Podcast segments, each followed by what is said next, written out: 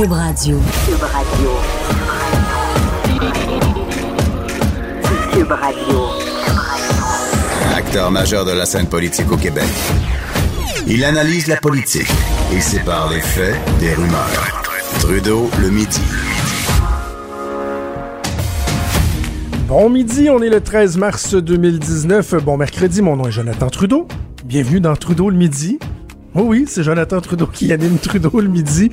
Euh, très content de vous retrouver après euh, cette dizaine de journées euh, passées à Montréal à remplacer le collègue Benoît Dutrisac dans l'émission du matin.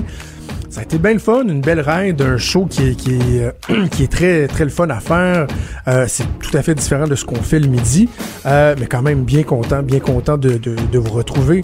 Un gros merci à Mathieu Boivin, à Véronique Morin, puis également à la collègue Geneviève Peterson qui avait pris le relais le midi au cours des dix derniers jours. Mais je reviens dans ma case horaire, dans, dans ce local ô combien agréable, surnommé le Cochon par le collègue Antoine Robitaille, ben, je vous l'ai déjà dit, l'important c'est d'avoir un micro, que ça sonne bien, d'être capable de communiquer, puis le reste, ben, on s'arrangera dans le temps comme dans le temps.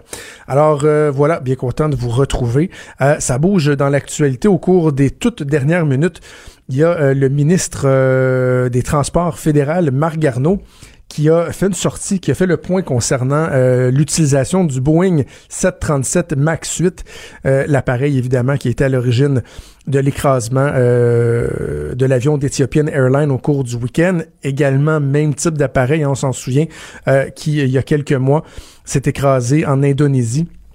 Donc, on est rendu à quoi? Près de 400 morts, là, 360, je pense, environ en tout, euh, personnes qui sont décédées en quelques mois euh, au, euh, à bord du, du même type d'appareil dans des circonstances qui semblent être similaires en tout point. Et c'est ce qui pousse euh, bien des pays à revoir leur position, euh, ou à, en tout cas raffermir leur position quant à l'utilisation de cet appareil-là. Un appareil qu'on dit à la fine pointe de la technologie, c'est Boeing, c'est un 737 les Boeing 737 qui sont dans les airs un peu partout dans le monde depuis des décennies. Ça, c'est la dernière version, euh, version là, à la fine pointe de la technologie. Et là, il y a un problème parce que selon les premières indications, on semble comprendre que c'est pas euh, des erreurs humaines qui ont mené à ces accidents-là, c'est dans l'automatisation du fonctionnement euh, des appareils.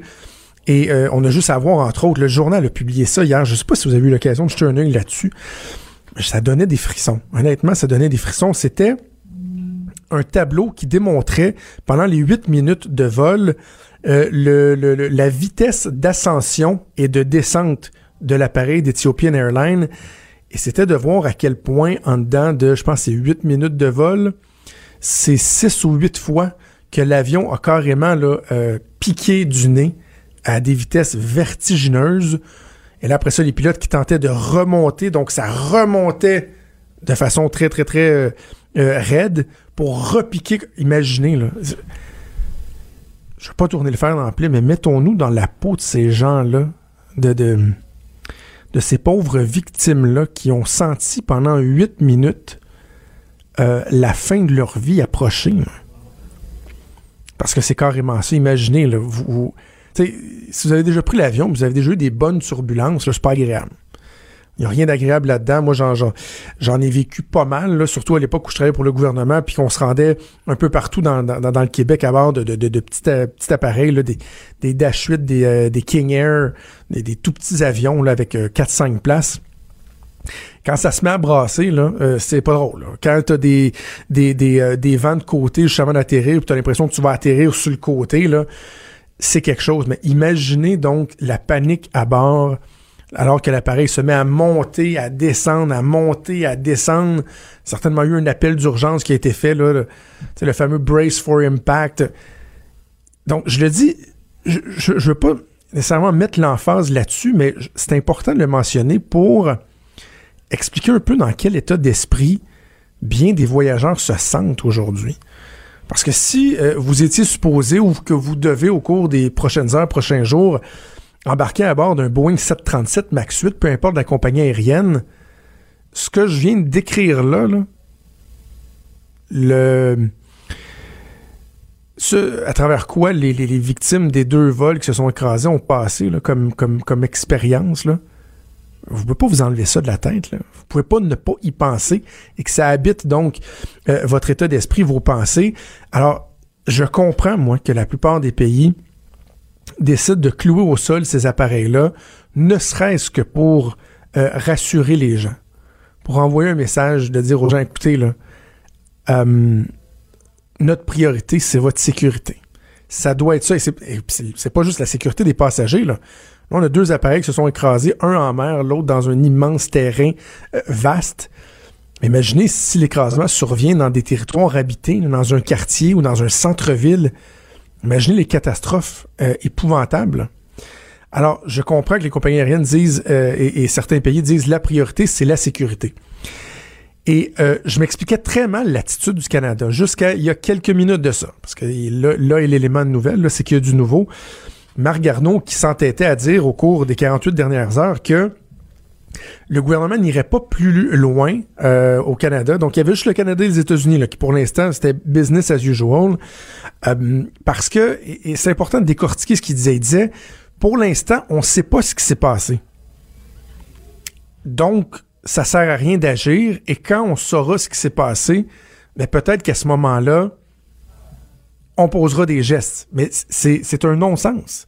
Ce qui pousse les pays et les compagnies aériennes à clouer les avions au sol, c'est justement le fait qu'on ne sait pas ce qui s'est passé. C'est justement le fait qu'on a deux événements, deux incidents qui sont similaires en tout point, et on n'est pas capable de mettre le doigt exact sur la cause, qu'est-ce qui est à l'origine de ça.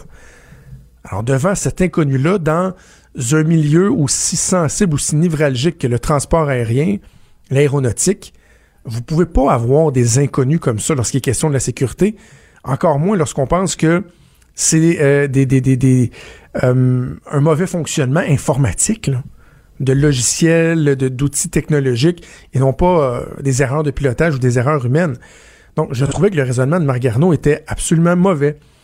Et autant aux États-Unis qu'au Canada, ce qui est déplorable, c'est qu'on avait l'impression que c'était des motifs, des considérations économiques qui menaient les gouvernements à ne pas agir. Aux États-Unis, bien évidemment, Boeing, c'est une compagnie américaine, c'est un transporteur, un constructeur américain, donc on ne veut pas envoyer un, mauvais message, c'est atroce. Et au Canada, ben, on a entre autres Air Canada, WestJet, Sunwing, qui ont des appareils de ce type-là. Évidemment, eux veulent pas clouer leurs appareils au sol. C'est inimaginable. Je, l'ai déjà mentionné, j'ai travaillé dans ce milieu-là un peu pendant cinq ans.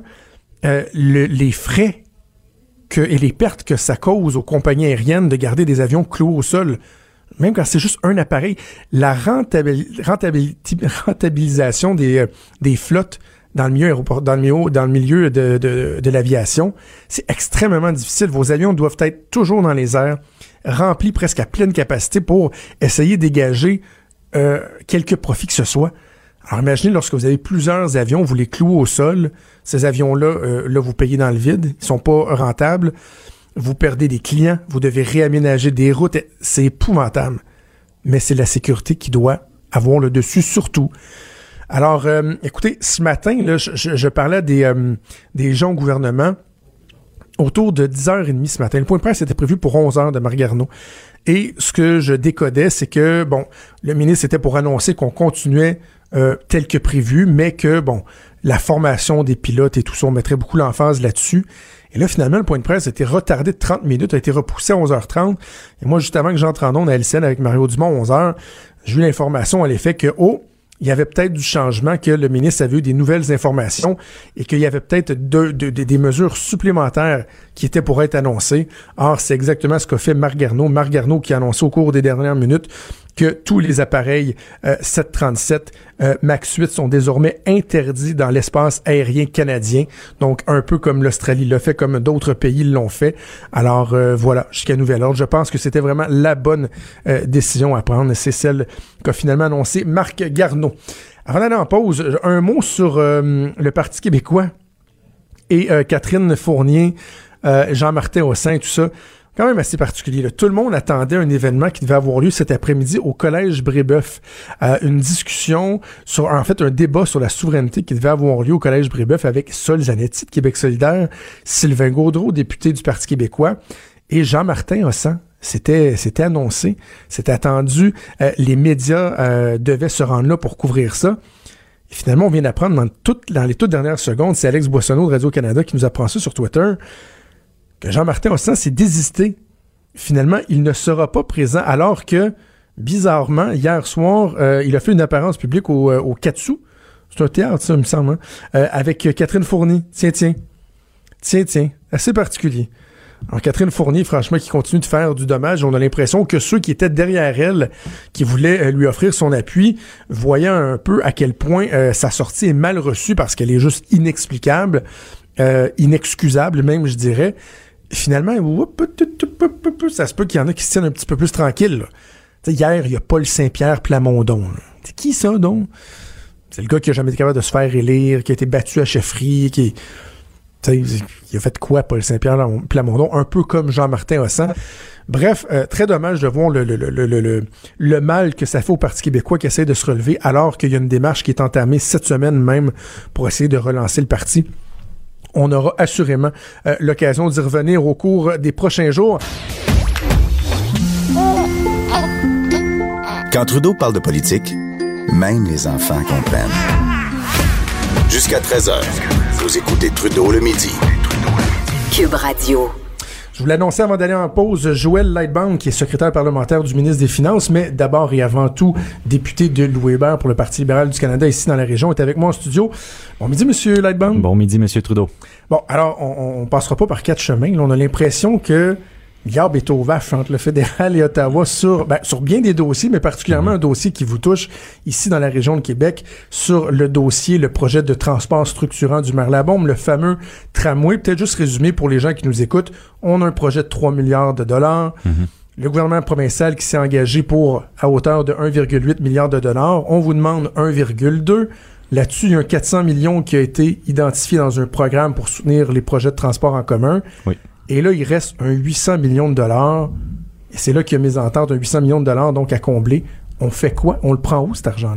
Ben, c'est ça où euh, c'est là où euh, quand je regardais la sortie Mme Guilbeault, je disais je me l'explique mal dans ce sens où euh, ce qui a toujours été entendu avec Québec quand on a conclu l'entente sur le transport en commun dont vous faites référence à laquelle vous faites référence, c'est juste pour peut-être retourner un peu en arrière, c'est une enveloppe de 5,2 milliards pour la province.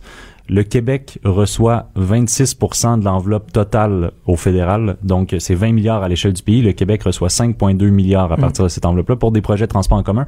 C'est plus au prorata de la population que toutes les autres provinces. C'était un bon deal pour Québec d'y aller avec cette entente-là. Maintenant, pour financer le manque à gagner euh, du 400 millions au 1,2 milliards là, dont vous faites référence, euh, il y a un fonds pour les infrastructures vertes où il y a 1,8 milliard pour le Québec et c'est à partir de ce fonds-là qu'on a toujours compris que Québec allait chercher cet argent-là sous l'ancien gouvernement et c'est là qu'on invite le présent gouvernement à aller chercher le 800 millions qui manquent. C'est ce qui s'est fait à Edmonton, c'est ce qui s'est fait à Ottawa. Je vois pas pourquoi ça ne se ferait pas à Québec.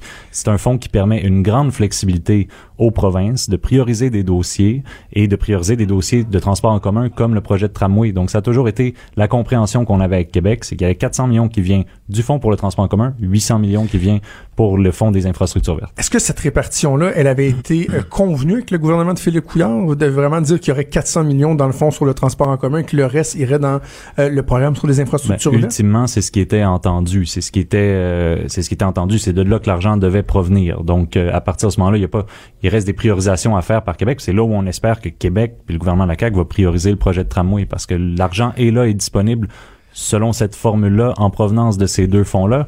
Et dans son ensemble, c'est une formule qui avantage le Québec, qui donne plus au prorata de la population au Québec que dans toutes les autres provinces. Donc, je vois qu'il y avait de l'intérêt, c'était légitime pour le gouvernement Couillard de choisir cette formule-là. Et aussi, peut-être je rappellerai, la formule basée sur l'achalandage, là, qui fait en sorte que Québec Oui. a 400 millions. C'est pas nous qui l'a imposé, c'est pas nous qui l'a qui, qui l'a imposé à quelques provinces que ce soit, c'est optionnel et la province du Québec a choisi, le gouvernement du Québec à l'époque, d'y aller avec cette Est-ce que formule-là. c'était la bonne façon de faire?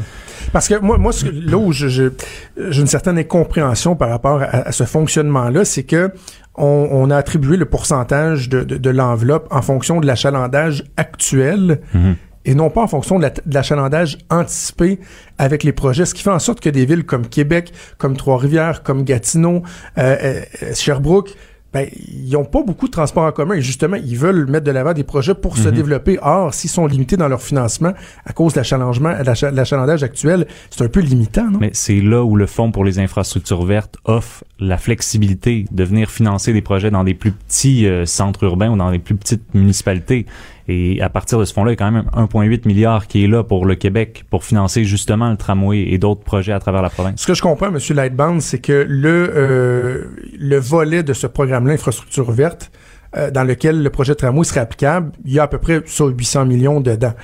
Euh, J'ai la liste ici des projets qui sont identifiés par la Coalition Avenir Québec parce qu'il est là le nœud du problème.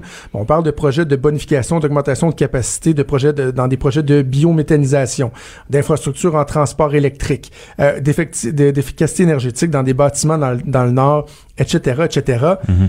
J'ai envie de vous dire, parce que bon, vous êtes député de la région de Québec, euh, vous voulez qu'il y ait des sommes qui soient consenties dans la région, mais vous faites part également d'un gouvernement qui est élu euh, dans toutes les régions du Québec. Vous dites quoi aux autres régions qui verraient ces projets-là qui ont été identifiés déjà par le gouvernement du Québec, qui seraient obligés d'en- finalement d'être mis sur la voie d'évitement si on priorise uniquement le tramway?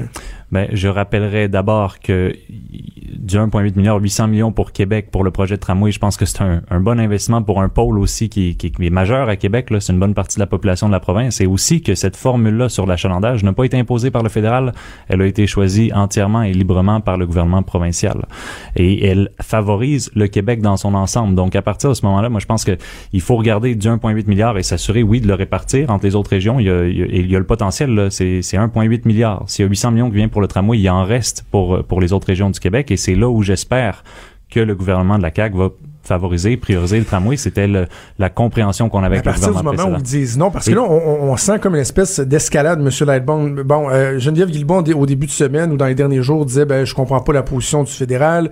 Vous, vous avez dit hier que vous compreniez pas Mme Guilbeault. Ce matin, j'ai entendu Oui. sur les ondes d'une radio de Québec dire qu'elle se demandait un peu si vous saviez de quoi vous parlez. Euh, hier, le chef de cabinet de votre collègue euh, Jean-Yves Duclos, Olivier Duchesneau, elle a dit que c'était complètement aberrant de voir Mme Guilbeault dire n'importe quoi. C'est le chef de cabinet du ministre qui écrit ça sur sa page Facebook. Il y a comme un- le, le ton monte beaucoup. Là, on fait quoi? Ben, pour ma part, je cherche toujours à collaborer, mais en effet, moi, je, je, je m'expliquais mal, je me l'explique toujours mal, où a été le changement entre quand le projet de tramway a été annoncé, quand l'entente a été conclue avec Québec et aujourd'hui. Euh, si les priorités du nouveau gouvernement sont différentes, si elles ne favorisent pas ou ne priorisent pas le tramway, c'est à eux de l'expliquer. Mais les fonds fédéraux, selon la structure Ben, que je vous ai 1,8 présentée, milliard, M. Lightbound. mais, mais ils mettent 1,8 milliard, mais les fonds j'appelle ça assez favoriser un mais, projet. mais les fonds fédéraux et des deux sources dont je vous ai mentionné, ça a toujours été ça qui était sur la table et ça l'était sous l'ancien gouvernement, ça l'est sous le nouveau gouvernement et que ce 1,2 milliard là du fédéral est à chercher de ces deux enveloppes là, transport en commun, infrastructure verte. OK. Parce qu'en tout cas, je- je- moi, c'est, moi qui a, qui, a, qui a amené le premier sur la place publique l'information à l'effet qu'il y avait un, un différent de 800 millions. J'avais pas l'impression que c'était su et connu qu'on s'attendait à ce qu'il y ait un 800 millions qui soit pris dans un autre Mais c'est programme. c'est exactement ça qui se fait à Edmonton, c'est exactement ça qui se fait à Ottawa et, et là je vois pas pourquoi ça bloquerait à Québec. Je pense que et, et au-delà de tout ça, là, malgré les, les tensions dont vous faites euh, état, il faut pas politiser ce dossier-là. C'est important que ça aille de l'avant On s'entend. le projet de tramway. Je pense que ça fait ça fait des, des, des décennies que ça aurait dû se faire, à mon avis, que Québec se donne un projet, un, réseau de transport en commun qui est digne de la ville de Québec. Ça, ça manque à Québec. Et il faut pas qu'on se ramasse dans des sempiternelles chicanes Québec-Ottawa. Pour nous, Ouais. l'argent était là au début, il l'est toujours. Est-ce qu'il n'y a pas un risque euh, d'ingérence du fédéral? Parce que euh, je me souviens à l'époque où j'ai travaillé pour le gouvernement du Québec, aux affaires municipales, on gérait des programmes d'infrastructure et c'était la même chose que euh, c'est encore partout. C'est-à-dire que, et, et d'ailleurs, je vous, con- con- je vous concéderai que je trouve ça totalement injuste, là, mais le fédéral n'a pas son mot à dire dans la priorisation des dossiers. Le fédéral met en place des fonds Des programmes. et c'est euh, le gouvernement provincial avec les entités municipales, bon, programme tripartite des fois et tout, qui, qui, qui, qui priorise les dossiers. Mais là, en disant, le 800 millions devrait être pris dans ce projet-là, est-ce que vous n'êtes pas un peu en train de dire au provincial, ben voici ce que vous devriez faire avec les fonds qu'on met en place, ce qui va à l'encontre de la pratique usuelle, non? Ben c'était ce qui était entendu à ma connaissance, c'était ce qui était entendu. Donc euh, je comprends ce que vous me dites, mais euh, pour ma part, il serait en effet inacceptable de dire que, que nos programmes fédéraux ou que qu'Ottawa vienne décider dans les collectivités, dans les communautés euh, régionalement quelles devraient être les priorités. Mais à partir du moment où il y a un changement de priorité à Québec et que le tramway n'en fait plus partie, ben à eux de l'évoquer puis de le dire clairement. Il y a le budget là, qui s'en vient la semaine prochaine. Est-ce qu'on pourrait avoir des, des, des, des éléments de réponse? Est-ce qu'il peut avoir de l'ouverture à aller chercher des l'argent ailleurs? Ou c'est vraiment là, il faut s'entendre sur ce point-là? Ben, l'argent, l'argent, il est là dans ces programmes-là. Donc euh, c'est, c'est là où moi je me dis, il faut que Québec aille le chercher on et qu'on priorise le la semaine prochaine. Non. À moins que le gouvernement du Québec décide peut-être dans son budget à lui. Euh, OK, euh, je veux qu'on parle du pont de Québec. Euh, absolument. Mon collègue Marc-André Gagnon, dans le journal ce matin, nous apprend que finalement, le, le, coût pour la peinture la repeinture, si on veut, du pont de Québec pour le reniper. On est rendu à 559 millions sur 25 ans. Mm-hmm. c'est une somme qui qui, qui est énorme. En même temps, on l'échelonne sur 25 ans. Mais là encore, là, il semble y avoir un, problème dans euh, la répartition des coûts, euh, combien vous demandez aux provinciales de payer, euh, à quelle hauteur, etc. Est-ce qu'on va finir par voir la lumière avec ce dossier-là, Je l'espère de tout cœur, puis je le souhaite le plus rapidement possible, mais ce qui est très compliqué dans ce dossier-là, c'est que c'est une structure qui appartient à une entité privée qui s'est défendue et battue devant les tribunaux pendant des années pour dire qu'il n'avait pas d'argent à mettre pour la peinture du pont de Québec on a ramené le CN à la table. On parle avec le CN depuis trois ans. On a fait des avancées, on a fait des, on a fait du chemin et à ce stade-ci, ce qui est rapporté dans l'article, la contribution qui est demandée de Québec, elle est beaucoup moindre. Euh, le fédéral, on, on est parvenu, on, on, se rapproche, euh, et mais c'est des négociations qui ne peuvent pas se faire sur la place C'est intéressant, c'est ça, parce que votre collègue euh, François-Philippe Champagne a dit hier, non, non, c'est moins que ça, parce que bon, on prend 559 millions, on le divise par trois, on comprend que comme M. Bonardel, le ministre des Transports, l'a dit la semaine dernière, la contribution québécoise se situerait entre 150 et 200 millions, si on fait une bonne vieille règle de trois. Là. Mm-hmm. Mais vous, vous dites, non, c'est beaucoup moins que ça qu'on va demander. C'est moins que ça, et on, je peux pas étaler tous les détails là, sur la place publique parce qu'il y a des négociations avec les trois parties. C'est important que les trois soient autour de la table, l'utilisateur qui est le gouvernement mm-hmm. du Québec, le propriétaire, le CN, et le gouvernement fédéral qui a une responsabilité, je pense, morale vis-à-vis du pont de Québec. Et c'est un engagement aussi qu'on a pris comme gouvernement. On a fait beaucoup de chemin. Et ce que je souhaite vraiment dans ce dossier-là aussi, là, on parle d'un joyau de notre patrimoine, le Pont de Québec, une merveille d'ingénierie qui, qui mérite euh, tout, tout, le soin et l'attention possible. J'espère que, on va, que, que, Québec va rester un bon partenaire dans ce, dans ce dossier-là et qu'on va faire des avancées. Mais je peux pas en dire beaucoup plus. Toutefois, ce qui est demandé du euh, gouvernement du Québec est, beaucoup moins que, ce qui est rapporté. Est-ce qu'il est en danger, le Pont de Québec, M. Lightbang? Selon tous euh, les avis, moi je suis pas un ingénieur, je suis euh, je suis avocat, mais euh, tous les avis que j'ai que, que j'ai consultés et qu'on qu'on nous rapporte des experts à Transport Canada, c'est que le pont est, est sécuritaire. Le MTQ l'a confirmé aussi. Le pont est sécuritaire. On parle d'une question d'esthétique quand il s'agit de la peinture. Puis voilà. Donc pour moi, il est sécuritaire. Le pont, si je l'emprunte sous. Savez-vous pourquoi c'est si cher que ça? Parce qu'on regarde ça et on se dit 559 millions, c'est quand même énorme. Ben, il y a de la restauration aussi dans ces sommes-là, mais c'est un montant qui est pas qui est pas figé, qui est toujours sous, euh, sous analyse. Là c'est le deuxième lien, hein, le pont de Québec. Mais en fait, c'est le premier lien, le pont de la Porte étant le, deuxième. Il y a bien des gens qui disent, ouais, on parle de troisième lien, mais finalement, il va peut-être falloir remplacer le premier lien. Là.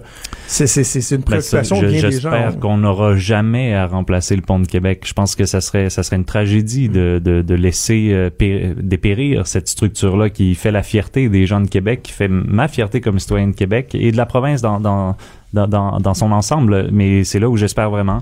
je pense qu'on a fait beaucoup de chemin. Quand je me souviens, moi, je me suis lancé en politique en 2015, que Stephen Harper venait à Québec, on lui demandait qu'est-ce que vous allez faire pour le pont de Québec. Il blaguait que, à savoir, il est encore là, le pont de Québec, il tient toujours le pont de Québec.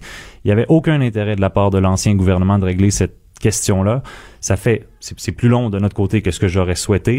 Ça fait un moment qu'on discute, mais c'est un dossier hyper complexe. Puis l'objectif, pour moi, ça serait qu'on ait une solution à long terme, qu'on ait plus d'autres campagnes électorales à faire sur la question du pont de Québec, que ça soit réglé, qu'on sache que le pont est, très bien entretenu, que les travaux de restauration, de peinture se fassent euh, sur une longue période de temps, que ce soit une solution qui est pérenne. Mais c'est ça que je, je, souhaite, ça que je vise, mais c'est un dossier qui est, qui est complexe justement parce qu'on a un acteur, entre autres, privé, puis on a le, gouvernement du Québec aussi avec qui on doit faire affaire. Avant de vous laisser, bon, il y a des élections qui s'en viennent euh, dans quelques mois. Euh, est-ce que vous faites une lecture, euh, j'ai envie de dire, lucide de la situation dans la région de Québec où le contexte depuis plusieurs années n'est pas toujours évident? Hein? Il, y a, il, y a, on dirait, une proximité avec le Parti conservateur euh, dans la région de Québec. Vous êtes deux élus en ce moment.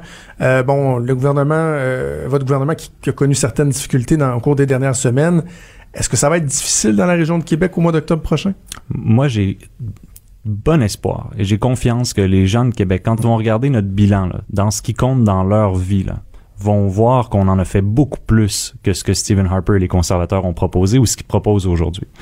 Et à ce chapitre-là, je vous donne un exemple. Il y a deux semaines, Statistique Canada a annoncé qu'on avait réduit les inégalités de 20% au Canada, qu'on avait réduit la pauvreté de 20% C'est presque un million de Canadiens qui sont sortis de la pauvreté. C'est 315 000 enfants qui ont été sortis de la pauvreté. Mmh. Pourquoi? Des programmes comme l'allocation canadienne pour enfants une famille moyenne de Québec, euh, c'est l'OCDE qui le disait cet été, a 2000 dollars de plus dans ses poches aujourd'hui qu'elle n'en avait en 2015 sous l'ancien gouvernement, où les conservateurs se sont affairés à donner cadeau après cadeau aux mieux nantis. On a pris une autre approche qui fonctionne. L'économie va très bien. On est dans le top du G7 depuis les, les trois dernières années euh, au niveau de la croissance, création d'emplois de 800 000 emplois. Il y a les déficits qui fatiguent les gens pas mal. Et les déficits qui sont sur une pente décroissante par rapport à la taille de l'économie. C'était le pari qu'on a fait, de, de favoriser la croissance de réinvestir, par exemple, le budget 2018 sur lequel j'ai travaillé, l'investissement le plus important de l'histoire du Canada en sciences, puis en recherche fondamentale, puis en recherche appliquée. Mais ça, c'est de la croissance à long terme, c'est de donner les bases. Pendant dix ans, on a pris du retard à ce niveau-là. On est en train de rattraper ce retard-là. En infrastructure aussi, on voit les besoins criants d'un bout à l'autre du pays. On a décidé d'investir, puis c'est une approche quand on a pris le pouvoir, qui a été applaudi de par le monde, de se dire les taux d'intérêt sont bas, la croissance était anémique. En 2015, pendant la campagne, le Canada était en récession technique. On a, on a eu en 2017 la plus forte croissance du G7. Donc nos politiques économiques, sociales fonctionnent. Je pense que c'est ça qu'il va falloir euh, expliquer et communiquer comme il faut euh, à la population de Québec et du Canada. Je suis certain que vous allez manquer de mots avec ma dernière affirmation, mais euh, mon Dieu, Justin Trudeau aurait dû vous nommer ministre, Monsieur Lightbank. Euh, je, je, pense, et là, je sais que c'est malaisant ce que je dis pour vous, mais je fais exprès. Euh, dans la région de Québec, euh, je, je, pense que ce gouvernement-là aurait eu tout avantage à avoir une voix comme la vôtre, plus, plus visible, plus présente. Ben, moi, je, je, suis très heureux de, travailler. mais je, vais vous dire, mais bien, bien honnêtement, moi, je suis très heureux de travailler avec le ministre Duclos. Je le vois à chaque semaine à Ottawa travailler comme euh, vraiment avec acharnement pour l'intérêt de la région de Québec. On le voit pas des gens de Québec. Mais il y a, y, a, y a, de grandes qualités. C'est un homme qui travaille très, très fort, qui est sérieux dans ses dossiers et qui plaide pour les intérêts de la région de Québec euh, avec acharnement à Ottawa. Moi, je suis, euh, je suis très heureux de l'avoir comme collègue. Je me sentirais bien seul euh, sans lui dans la région de Québec comme, comme Gaulois de Louis Hébert. C'est bien entendu. Euh, donc, on va suivre ça, les développements pour le pont de Québec et également, évidemment, dans le projet de tramway, voir si vous allez finir par vous entendre par le, avec le gouvernement provincial. Joël Lightbound, député Louis Hébert, secrétaire parlementaire du ministre des Finances, merci. Merci beaucoup d'être passé. Ça fait plaisir, merci. Trudeau, le midi. Joignez-vous à la discussion. Appelez ou textez. 187 Cube Radio. 1877 827 2346. Tellement content de retrouver mon ami Denis Anger qui est dans le studio avec moi. Comment ça va? Bien, Jonathan, toi? Oui, là. Le, le, réveil matinal, euh, on a survécu. oui. Je sais pas si ça me manquait. Je l'avais fait pendant euh, presque quoi un an et demi. Ouais. Euh, hey, j'ai devant, devant moi l'homme qui, qui faisait deux pages quand même dans le Journal de Québec hey, ce oui. dimanche dans les grandes entrevues Comment, de, de, de, de, Karine Gagnon. Je trouve ça le fun qu'on reconnaisse ton, gentil, ta valeur, euh, ton apport comment dire, le plaisir de raconter, le plaisir d'être, le plaisir d'avoir donné toutes ces années quand même aux gens le, le goût de connaître, le goût de l'histoire. Ben, c'est agréable et Karine a fait un travail épatant, là. J'étais quasiment gêné. Ma maman qui voulait des exemplaires, il a fallu que j'aille chercher du papier. Ben oui. Hein? Il manquait juste le fait que tu étais à Cube Radio maintenant. Ben, oui. nos manque de place. Ben ouais, Alors moi, moi, moi, j'en fais la, la, la publicité. Euh, Denis, donc, on se raccroche toujours à des sujets euh, d'actualité. On est, on est fidèle à nos bonnes habitudes. Ce qui fait jaser, évidemment, c'est le, le départ fracassant. Manière. Franchement raté, j'ajouterais, de, de Catherine Fournier. Et euh, ça nous a donné le goût de parler, entre autres, d'un départ qui avait été fracassant, et qui avait été pas mal plus significatif. Tout à fait. Le départ de René Lévesque, alors membre du Parti libéral du Québec. J'ai l'impression qu'il y a des gens qui oublient membre ça. de l'équipe du Tonnerre en 1960. Ramène-nous à cette période-là. Ben, René Lévesque, euh, évidemment, avec 32 ans déjà depuis son décès, quand même, hein, le temps passe vite, et, euh, 1987, mais il reste encore dans l'imaginaire collectif des Québécois le grand parmi les grands. Lorsqu'on dit, encore aujourd'hui en sondage, quel est le plus grand politicien québécois, ben on trouve les frères ennemis, René Lévesque et pierre Elliott Trudeau. Donc, on mhm. rappelle, il est élu en 1960 avec l'équipe du tonnerre de Jean Lesage. Vous savez, l'Union nationale de Maurice Duplessis est au pouvoir depuis longtemps. 1944, Duplessis meurt. Il est remplacé par Paul Sauvé, qui lui aussi va mourir d'un accident cardiaque assez jeune, 1er janvier 1960. Les deux sont décédés en fonction? Tout à fait. Ah oui, Ouais, j'avais ça. en trois mois. ça. En trois mois. Les, trois les 100 mois. jours de Sauvé. Sauvé, il était vraiment la relève. Il était celui dont on disait il sera le dauphin. Et euh, Jean Lesage m'a déjà dit à moi que si Sauvé n'était pas mort, il aurait probablement jamais, jamais été premier ministre du Québec. Sauvé arrive désormais. N'empêche que Sauvé meurt, le sage est élu, il s'entoure d'une belle équipe, dont René Lévesque, qui à l'époque est une vedette de la télévision. Essentiellement, il anime une émission Point qui de mire. Point de mire, où il raconte l'actualité. J'aimerais bien entendre René Lévesque ces jours-ci nous parler de Boeing 737 MAX ou nous parler d'Éthiopie. Mais enfin, Mais te dire comment j'aime regarder ces images d'archives-là où on le voit au tableau avec sa craie, la cigarette. cigarette dans une main, la craie dans l'autre. Exactement. C'est une manière de. Aujourd'hui, on voulait faire, on veut faire un peu plus trop technique. Lui, il racontait simplement dans des mots que les gens comprenaient. Mm. C'est peut-être la raison pour laquelle il est demeuré dans l'imaginaire collectif. Quelqu'un comme un grand homme qui était tout petit, hein, 5 pieds 3, 5 pieds 4, euh, mais parce que les gens se reconnaissaient, il avait avec les gens un niveau de vocabulaire qui n'était pas prétentieux. Donc, il est élu. Et il fait de grandes choses. Il est notamment celui qui va convaincre le sage et les membres du cabinet de l'équipe du tonnerre, Eric Kearns, Claude Wagner, euh, euh, il y avait euh, Georges-Émile Lapalme, Pierre Laporte. Il y avait quand même une belle équipe autour de le sage de faire ce qu'on a appelé la nationalisation de l'électricité. Et on va aller en élection 62, une élection référendaire. Hein? L'évêque et les référendums, on n'est jamais trop, trop loin de l'autre. Euh, les libéraux vont remporter une nette victoire sur l'Union nationale qui est dirigée à l'époque par Daniel Johnson. Et on va faire la nationalisation des compagnies privées d'électricité. Pas toutes, parce qu'on avait déjà nationalisé Montréal. Montréal, en 44, on a créé Hydro-Québec avec Adélard Godbout, mais là, on va le faire à l'ensemble du Québec. Rappelons qu'à l'époque, si vous étiez en région, vous ne payiez pas le même prix, vous n'étiez pas sûr d'avoir du service, c'était un peu compliqué. Donc, il est très populaire. Il va ensuite assumer les fonctions de l'ancêtre du ministère des Affaires sociales, la jeunesse et le bien-être, comme on disait à l'époque. Et après l'élection de 66, qui voit la défaite des libéraux au profit de l'Union nationale de Johnson, ben, euh, l'évêque s'en va dans l'opposition. On est les années 60, la Révolution tranquille, l'émergence d'un mouvement qui n'était pas à l'époque, euh, on parlait pas de souveraineté, on parlait de séparation, puis on parlait d'indépendance. On n'avait pas peur des mots à l'époque. C'était Pierre Bourgault, le Rassemblement pour l'indépendance nationale. Tu avais Gilles Grégoire avec le Rassemblement national. Tu avais l'Alliance Laurentienne, tu avais les d'Allemagne, les Chapus. Et l'évêque n'est pas insensible à, comment dire, au chant des sirènes. Donc, il est dans l'opposition. Euh, c'est difficile. Daniel Johnson a une position qui est pas sans rappeler un peu, euh, comment dire, la CAQ d'aujourd'hui. Hein. C'était, il avait écrit un livre qui s'appelait Égalité ou indépendance. Il voulait que le Québec prenne toute sa place dans l'ensemble canadien. Sinon, il menaçait de faire l'indépendance. Euh, L'évêque est là. Le Parti libéral est assez, euh, comment dire, tiède, Jean Lesage, par rapport à cette idée d'indépendance, souveraineté, séparation. L'évêque va commencer à réfléchir et il va développer un concept qui va devenir la souveraineté politique doublé de l'association économique, le mouvement souveraineté-association. Il tente de convaincre les libéraux du Parti libéral du Québec de souscrire à cette idée d'avoir un Québec souverain politiquement dans une alliance économique avec le reste du Canada, ici à Québec. 14 octobre 1967, il propose son opinion, hein, son projet de société. Il y a 1504 membres du Parti libéral qui sont là pour voter. C'est un, quoi, un conseil général comme du Parti libéral? une espèce de grande assemblée. Et euh, sur les 1504, il y en a quatre qui votent oui, puis 1500 qui Hey! votent non. Fait que l'évêque, il, est, il est humilié.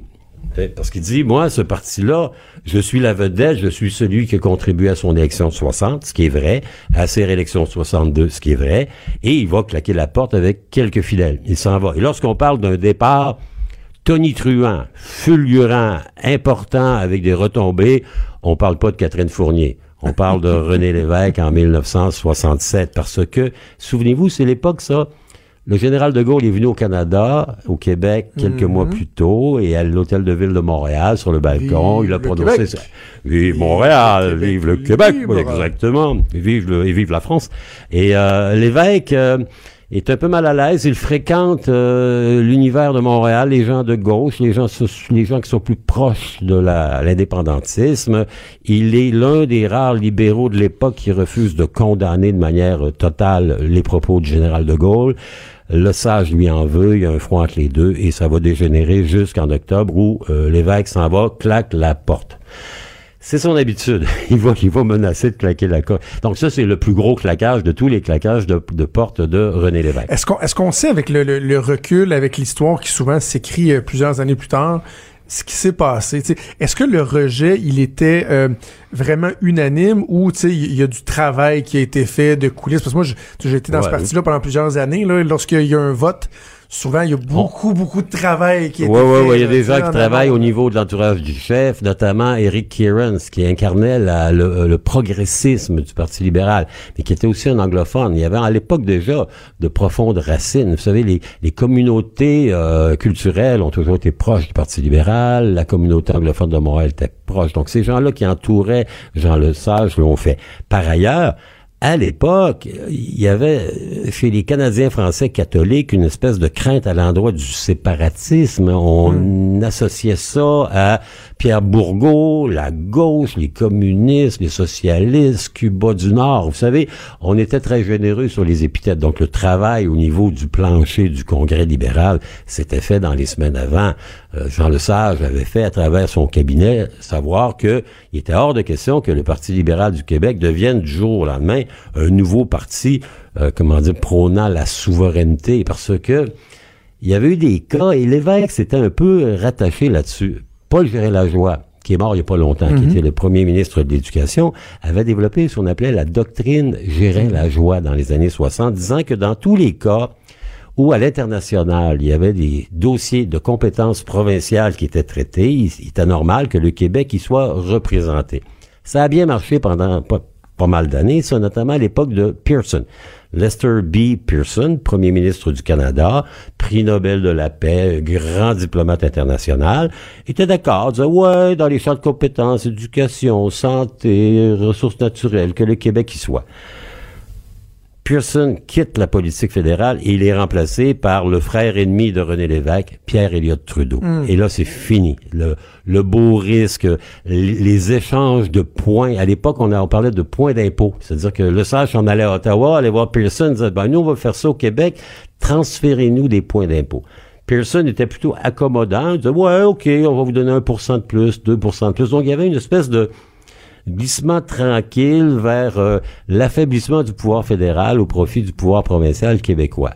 Trudeau arrive et dit non, non, non, non, c'est pas comme ça, ça marchera plus. Donc le blocage qu'il a, lui, avec Johnson, va faire en sorte que le Parti libéral du Québec est confronté avec, ben, je prends pour qui? Je prends pour le Canada ou je prends pour le Québec? Le choix de octobre euh, 1967, c'est je prends pour la présence du Québec dans l'entité canadienne. Et c'est ça qui va casser.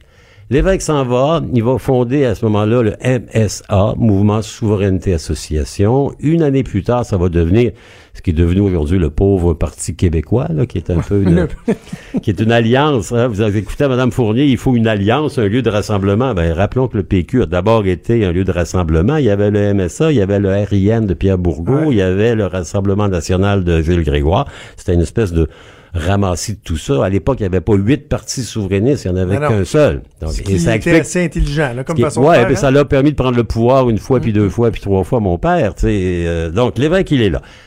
Il va aussi claquer la porte une fois, deux fois, trois fois. On s'en souviendra moins un peu, parce que c'était moins spectaculaire que son départ de 67. Il est à l'époque premier ministre du Québec, quand même pas rien. Il est celui qui a gagné l'élection de 76, qui a monté ce qui était en son temps la deuxième équipe du tonnerre. Vous savez, l'équipe de René Lévesque de 76, Ah oui. celle de Jean Lesage de 60. C'est deux très solides. On n'en voit plus, là? Ben, c'est difficile. Avec, avec tout le respect que j'ai j'ai pour nos politiciens. Ils sont euh, très bons, ils sont excellents, merveilleux, fantastiques, mais ces gens-là, ils étaient des poids lourds, Mm. hein, dans chacun dans leur champ. Euh, On a évoqué Gérard Lajoie, Kierans, on a évoqué Wagner, on a évoqué Laporte dans une équipe, l'évêque, euh, La Palme. Dans l'autre équipe, ben, il y avait, il y avait le docteur Laurent, il y avait Jean Parizeau quand même. Parizeau, c'est pas léger, ça. c'est- Oui. hein, il y avait Pierre Marois, il y avait, il y avait, il y avait Lazur, il y avait plein de gens. Donc, il va prendre le pouvoir, il va rater son référendum de 80, battu assez, assez solidement. Et là, il va prendre le risque du beau risque. On s'en souviendra euh, lorsque euh, Brian Mulroney arrive aux affaires. qui est conseillé par un dénommé Lucien Bouchard. Il dit, ben, il faut que le Québec rentre dans l'honneur et l'enthousiasme de la Confédération canadienne. Hein, on s'en souvient. Ben oui. L'évêque va dire, ouais, on va prendre le beau risque. Et là, il est, il est, comment dire, il est Catherine Fournierisé un peu, c'est-à-dire qu'il y a plein de gens autour de lui. Ça n'a pas de bon sens, c'est trop facile, il faut garder le, cap sur l'indépendance. Et il va être confronté à une série de départs. Hein. Premier, euh, Lorrain va partir. L'évêque va menacer de partir, de quitter la direction du Parti québécois. Et il y aura à ce moment ce qu'on a appelé le René Random, c'est-à-dire un, un vote auprès des membres du Parti québécois sur l'à propos ou pas pour le Parti québécois de s'inscrire dans, comment dire, une bonne gouvernance, euh, le beau risque, la possibilité d'espérer, non pas faire la révolution, mais d'enclencher une évolution. Il va menacer de quitter. Et finalement, il va encore quitter. Euh... Juste sur le, le, le, le beau risque, là, Ouais. est-ce qu'il est y croyait vraiment, René Lévesque, ou c'était en dépit? Est-ce qu'il disait, bon, j'ai reçu le message des Québécois lors du premier référendum? Et, il croyait-tu vraiment? Je pense qu'il croyait, il croyait Brian Mulroney. Et à travers Brian Mulroney, il croyait son conseiller québécois qui était Lucien Bouchard. Mm. L'évêque était pas, je pense, un indépendantiste pur et C'est pas dur. pur et dur, hein? Non, c'était un souverainiste associationniste. Lui, il rêvait d'avoir les pouvoirs politiques au niveau du Québec, l'organisation provinciale entre guillemets, dans une entente économique très très euh, efficace avec le reste du pays, avec le reste du Canada. Il croyait plus à la l'Union européenne, quelque chose comme ça. C'était pas quelqu'un qui voulait rompre, hein, c'est quelqu'un qui voulait reconstruire. Et quand Mulroney lui tend la main, euh, le discours de Bécomo, je pense qu'il croit honnêtement que c'est possible de le faire. Ce à quoi s'objectent évidemment les purs et durs autour de lui, les Lorrains, les Lazur, les Parizeau et les autres. Euh, mais je pense fondamentalement que René Lévesque était un progressiste. Il croyait au progrès, il croyait non pas à une révolution brutale, mais à l'évolution des choses dans le sens qui avait été enclenché à l'époque où lui était avec Jean Lesage et qu'à toutes les conférences fédérales provinciales, le Québec revenait toujours avec un point d'impôt de plus, deux points d'impôt de plus. Il pensait qu'on était possible de faire avancer les choses dans un pays qui était euh, les deux peuples fondateurs, hein, le bilinguisme, biculturalisme, on est deux, on peut négocier. C'est sûr qu'avec Trudeau, la donnée va changer complètement. C'est-à-dire Trudeau arrive, non, non, non, on est multiculturel. hein, on est un État différent, un État central, le Canada d'abord, les provinces sont les créatures du gouvernement central. Et là, il y aura plus possibilité d'avoir les négociations bilatérales qui avaient du succès entre le Québec de Lesage et le Canada de Lester B. Pearson. Donc, euh, l'évêque va passer la fin de sa carrière politique à avoir des regrets et des regrets. Rappelons que lorsque Mulroney arrive, c'est deux ans après l'échec, de le, le rapatriement, la nuit des longs couteaux, Ouais. le rapatriement unilatéral de la Constitution. L'évêque, il est brûlé et vif. Et lorsqu'il voit la chance de dire à ses collègues, ben, vous savez, on peut peut-être se rattraper autrement, ben, il prend, il prend le risque. Il met la tête sur le bio, il fait son René Random. Évidemment, il perd sept ou huit membres lourds de son cabinet.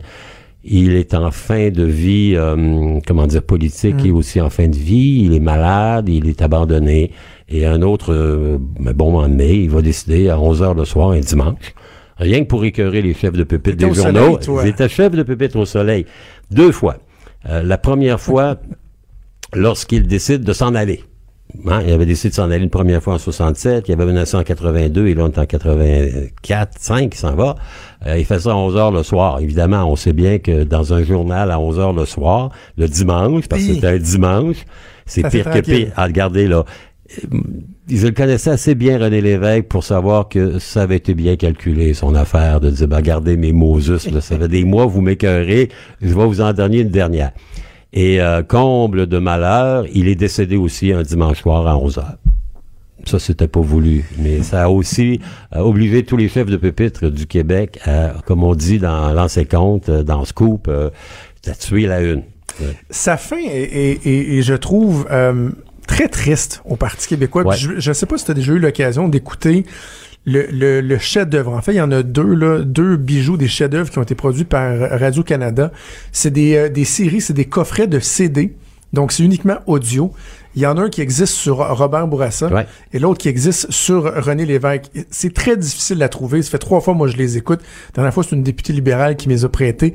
Euh, et dans le, le- le coffret sur René Lévesque, il y a, entre autres, une entrevue qui m'a marqué, euh, ben, une portion d'entrevue, parce que bon, il y, en a un peu partout, là. dans- c'est avec Pierre-Marc Johnson, qui euh, raconte, il était médecin, hein, euh, Exact. et qui raconte- Avocat et médecin Ouais. et fils de premier ministre. et qui raconte un, épisode vers la fin là, euh, du passage de, de René Lévesque au Parti québécois où il est comme appelé d'urgence pour aller, j'ai envie de dire, au chevet de René Lévesque, mais qui est carrément en train de l'échapper, euh, est en train de tomber dans la paranoïa. C'est triste, triste, triste à mourir. C'est épouvantable. C'est-à-dire, après avoir été un homme qui a, qui a incarné pendant presque 30, 40 ans le Québec moderne, la transformation, la révolution tranquille, qui a, qui a pas qui a pas compté les heures qu'il a donné pour essayer de convaincre, de connaître les échecs qu'il a connus, notamment le référendum de 80, euh, l'échec du rapatriement de la Constitution, euh, l'échec du beau risque, euh, l'abandon de ses compagnons de la première heure, doublé d'une santé qui était plus ou moins... euh, c'était pas top son affaire à Ouais. la fin. hein. C'est un homme qui avait trop bu, trop fumé, trop euh, trop courtisé, trop trop trop trop donné à tout point de vue. Et lorsque euh, l'épisode de Pierre-Marc Johnson qui est appelé, euh, on va tenter de l'hospitaliser malgré lui, et ça va créer tout un débat ici au niveau des médias. Il est à l'Hôtel Dieu, l'hôpital ici à Québec, on dit bon, est-ce qu'il a encore la capacité euh, physique et intellectuelle de gouverner le Québec? Pour quelqu'un comme l'évêque qui a toujours rêvé de faire de grandes choses, ça a été probablement euh, le premier des clous sur le cercueil. Ouais. Merci pour ce récit euh, ô combien passionnant. C'est toujours Comme agréable. toujours, De se Denis. rappeler que hier, ben, ça explique des fois aujourd'hui. Denis Anger, toujours un plaisir. On se reparle la semaine prochaine. Semaine sans faute. prochaine. On Salut. fait une pause et on revient. Cube Radio, autrement dit. Trudeau, le midi. Tellement toujours un plaisir de parler avec euh, Denis Anger et je sais que vous appréciez ça. C'est euh, un élément dont on parle beaucoup quand vous me parlez de Cube, vous me parlez de l'émission. Alors tant mieux, je suis bien content de savoir que euh, vous partagez mon bonheur à écouter euh, Denis Anger nous raconter notre histoire. Il nous reste quelques minutes, deux, trois trucs comme ça. Si vous n'avez pas eu euh, l'occasion de lire euh, le texte du collègue Mario Dumont euh, dans euh, le Journal de Québec, Journal de Montréal aujourd'hui, faites-le. Faites-le. Il parle de euh, ABI. ABI, c'est euh, cette compagnie, euh, cette usine dans le coin de, de, de, de Bécancour qui est en lockout depuis, c'est-tu 14, 18 mois? En tout cas, c'est plus d'un an. Là. Un an, euh, on doit approcher la- l'année et demie. Euh, on comprend que c'est un lockout, donc c'est la direction qui a forcé euh, l'arrêt au travail devant euh, l'incapacité de s'entendre avec ses employés. Et là, il y avait une offre finale qui était soumise au cours des derniers jours. Il y a eu un vote. Et euh, le vote a été re- re- rejeté, le- l'offre a été rejetée. à plus de 85% euh, de mémoire, là, j'y vais de mémoire, mais une majorité écrasante, on s'entend. Et on voit euh, dans ces images-là les, les, les, syndiqués, tout le monde qui, comme s'ils venaient de gagner la Coupe Stanley, là, ça saute dans les airs, ça se tape des mains, yes sir, yes sir. Et je m'excuse, mais je regardais ça, moi, euh, cette semaine, puis je me disais, je, je pouvais pas faire autrement que d'éprouver un, un immense malaise.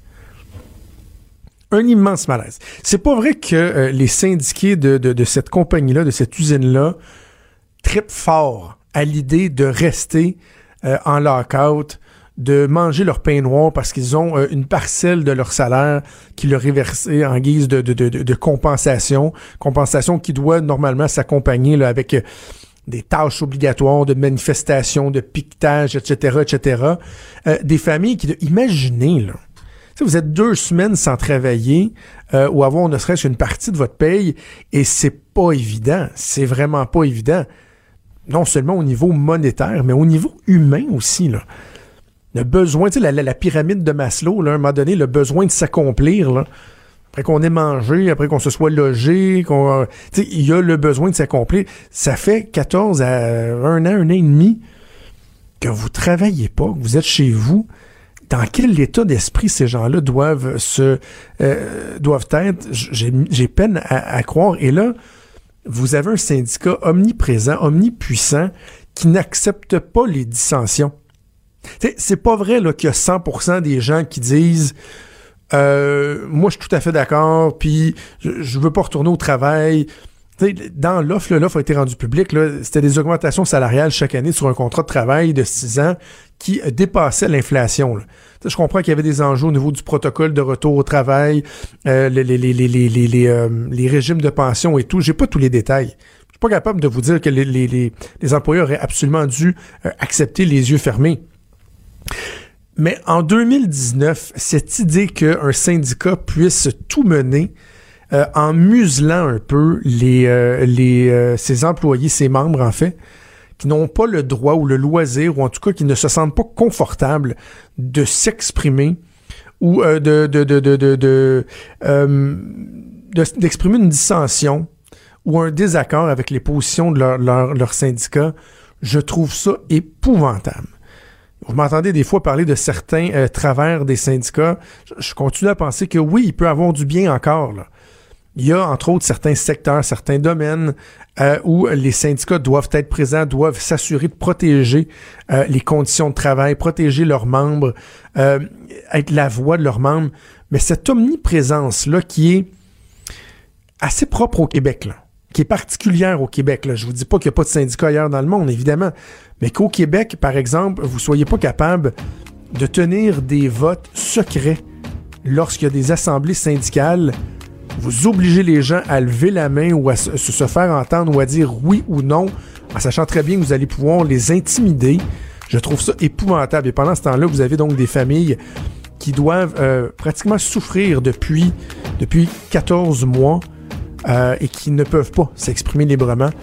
Franchement, je trouve que c'est assez déplorable. Un moment donné, un moment donné, il faudra euh, avoir cette discussion-là au Québec sur euh, le poids, l'omnipuissance de nos syndicats qui, franchement, des fois, je pense, nous empêchent d'avancer.